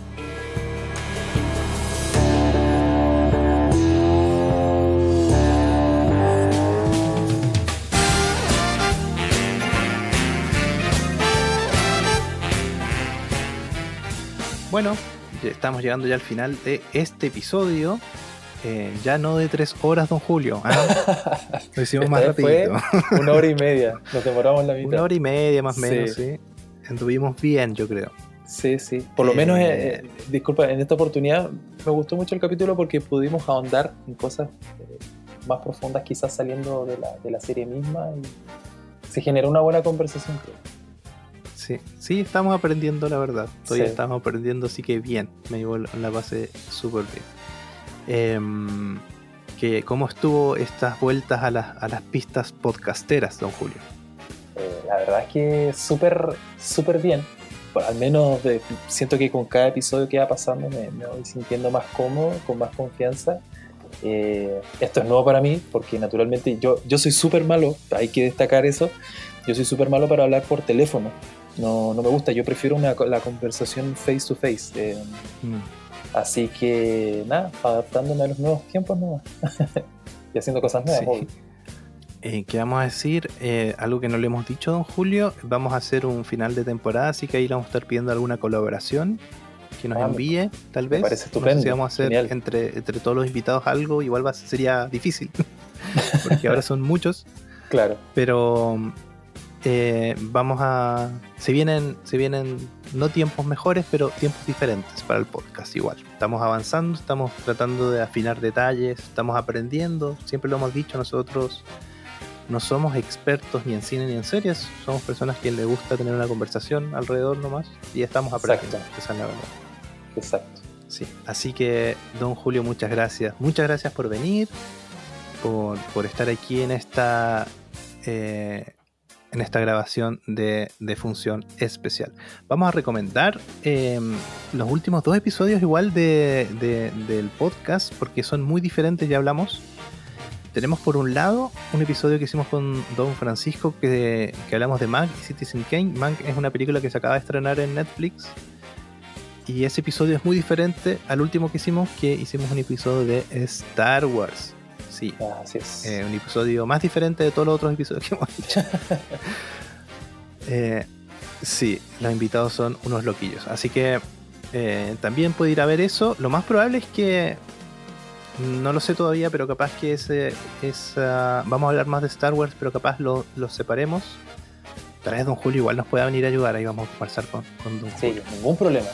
Así que eso, nada más por hoy. Soy Jonathan Barría. Ah, no, sí, pues siempre me olvido. Tenemos redes sociales. Por favor, Tenemos redes que, sociales. Tenemos que difundir este genial podcast. Eh, nos pueden encontrar en Facebook, Instagram como Función Especial. Nos pueden enviar correitos eh, a funcionespecial.podcast.gmail.com. Nos pueden recomendar si quieren que hablemos de algo en especial. Eh, pueden eh, responder a las consignas que hemos ido dejando, que nos las vamos a mencionar para que vayan a escuchar esos podcasts. Claro. Así que eso, eh, nada más por hoy. Yo soy Jonathan Barría Argel. Y yo soy Julio Cárdenas. Y esto fue el episodio número 11 de Función Especial. Nos estamos escuchando. Adiós. Chau. Adiós.